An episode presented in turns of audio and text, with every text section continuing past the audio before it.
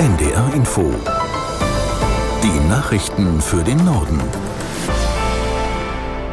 Um 11.29 Uhr mit Emily Seidel. Bundeskanzler Scholz hat dazu aufgefordert, bei Antisemitismus in Deutschland nicht wegzusehen. Die Behörden müssten klar gegen Versammlungen vorgehen, bei denen der Tod von Menschen verherrlicht werde, sagte Scholz im Bundestag mit Blick auf pro-palästinensische Proteste.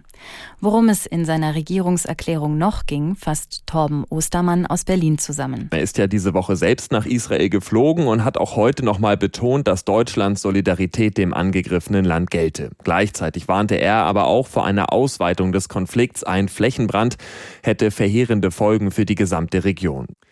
Den größten Teil seiner Rede hat aber tatsächlich das Thema Migration eingenommen. Scholz zählte nochmal alle wesentlichen Maßnahmen auf, die aus seiner Sicht wichtig sind, um die Flüchtlingszahlen runterzubekommen. Dabei ging er auch nochmal auf die Rückführungsabkommen ein, die die Regierung gerade verhandelt. Herkunftsländer sollen abgelehnte Asylbewerber zurücknehmen. Dafür könnten auf legalem Weg Menschen kommen, sofern sie die Voraussetzungen erfüllen. Scholz forderte alle Regierungsmitglieder und Diplomaten auf, in ihren Gesprächen mit ausländischen Politikern auf diese Abkommen zu drängen. Im Anschluss an die Nachrichten können Sie auf NDR Info die Regierungserklärung von Kanzler Scholz nochmal im Original hören. Berlins regierender Bürgermeister Wegner hat die jüngsten antisemitischen Vorfälle in der Hauptstadt verurteilt. In einer Regierungserklärung im Abgeordnetenhaus kündigte er ein hartes Vorgehen gegen diejenigen an, die Brandsätze auf Synagogen werfen oder auf Demonstrationen mit Gewalt gegen Polizistinnen und Polizisten vorgehen. Die Polizei wird mit allen verfügbaren Mitteln für Sicherheit in Berlin sorgen und wir werden die Täter ermitteln wir werden die Täter finden und hart bestrafen, meine Damen und Herren. Und alle Jüdinnen und Juden in Berlin sollen wissen, ihr seid nicht allein. Berlin mit seinem vielfältigen jüdischen Leben darf kein Angstraum für Jüdinnen und Juden sein. Denn das ist nicht unser Berlin. Bundesaußenministerin Baerbock ist erneut auf dem Weg in den Nahen Osten. Sie will zunächst in Jordanien Gespräche über die aktuelle Lage führen. Anschließend wird sie dann noch in Israel und im Libanon erwartet.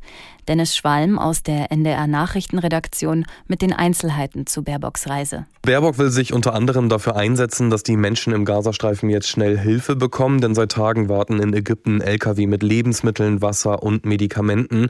Und im Moment heißt es, die Transporte können frühestens morgen über die Grenze. Davor müssen wohl noch Straßen repariert werden. Neben Baerbock ist übrigens noch ein weiteres Regierungsmitglied zu Besuch im Nahen Osten. Verteidigungsminister Pistorius trifft nämlich im Libanon deutsche Soldatinnen und Soldaten. Die sind dort an einem UN-Einsatz beteiligt und diese UN-Mission überwacht auch das Grenzgebiet zwischen dem Libanon und Israel. Auch dort hatte es ja in den vergangenen Tagen immer wieder Kämpfe gegeben.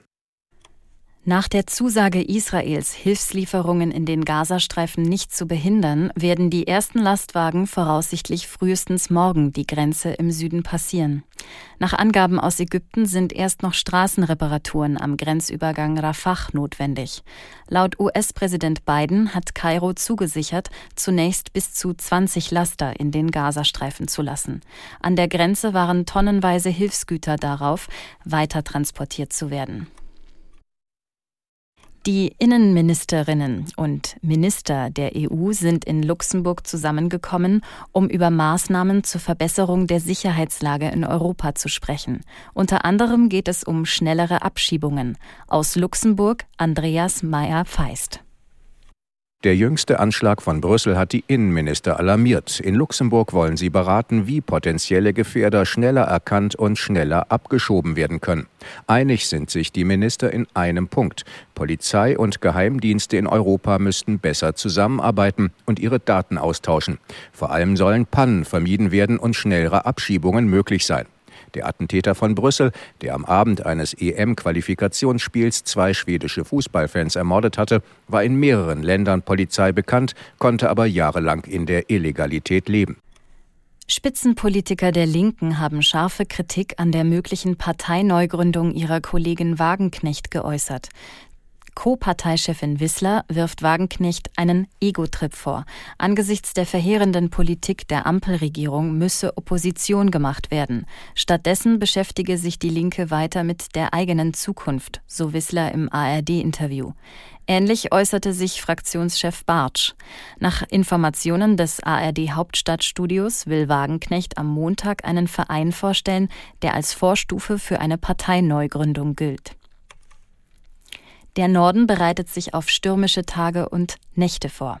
Vor allem in der Flensburger Förde, der Kieler Bucht, in Wismar und Warnemünde droht Hochwasser. An der Nordsee dagegen drückt der Wind das Wasser aus der deutschen Bucht. Deshalb fallen viele Fährverbindungen zu den Inseln aus. Aus Oldenburg Thomas Stahlberg. Die Fähren haben nicht genug Wasser unterm Kiel, kommen teilweise gar nicht mehr in die Häfen rein oder könnten sich unterwegs festfahren. Das Bundesamt für Seeschifffahrt und Hydrographie rechnet bis Sonnabend mit Wasserständen von bis zu anderthalb Metern unter Normal. Erste Absagen gibt's heute schon nach Norderney. Morgen geht von und nach Jüst gar keine Fähre und nur eine nach Spiekeroog und das auch nur unter Vorbehalt. Wangerooge ist Freitag und Sonnabend per Fähre nicht zu erreichen. Alle Reedereien ändern gerade die Fahrpläne und sagen, zeitlich werden die Anschlüsse an Bus und Bahn nicht immer gewährleistet sein. Das waren die Nachrichten.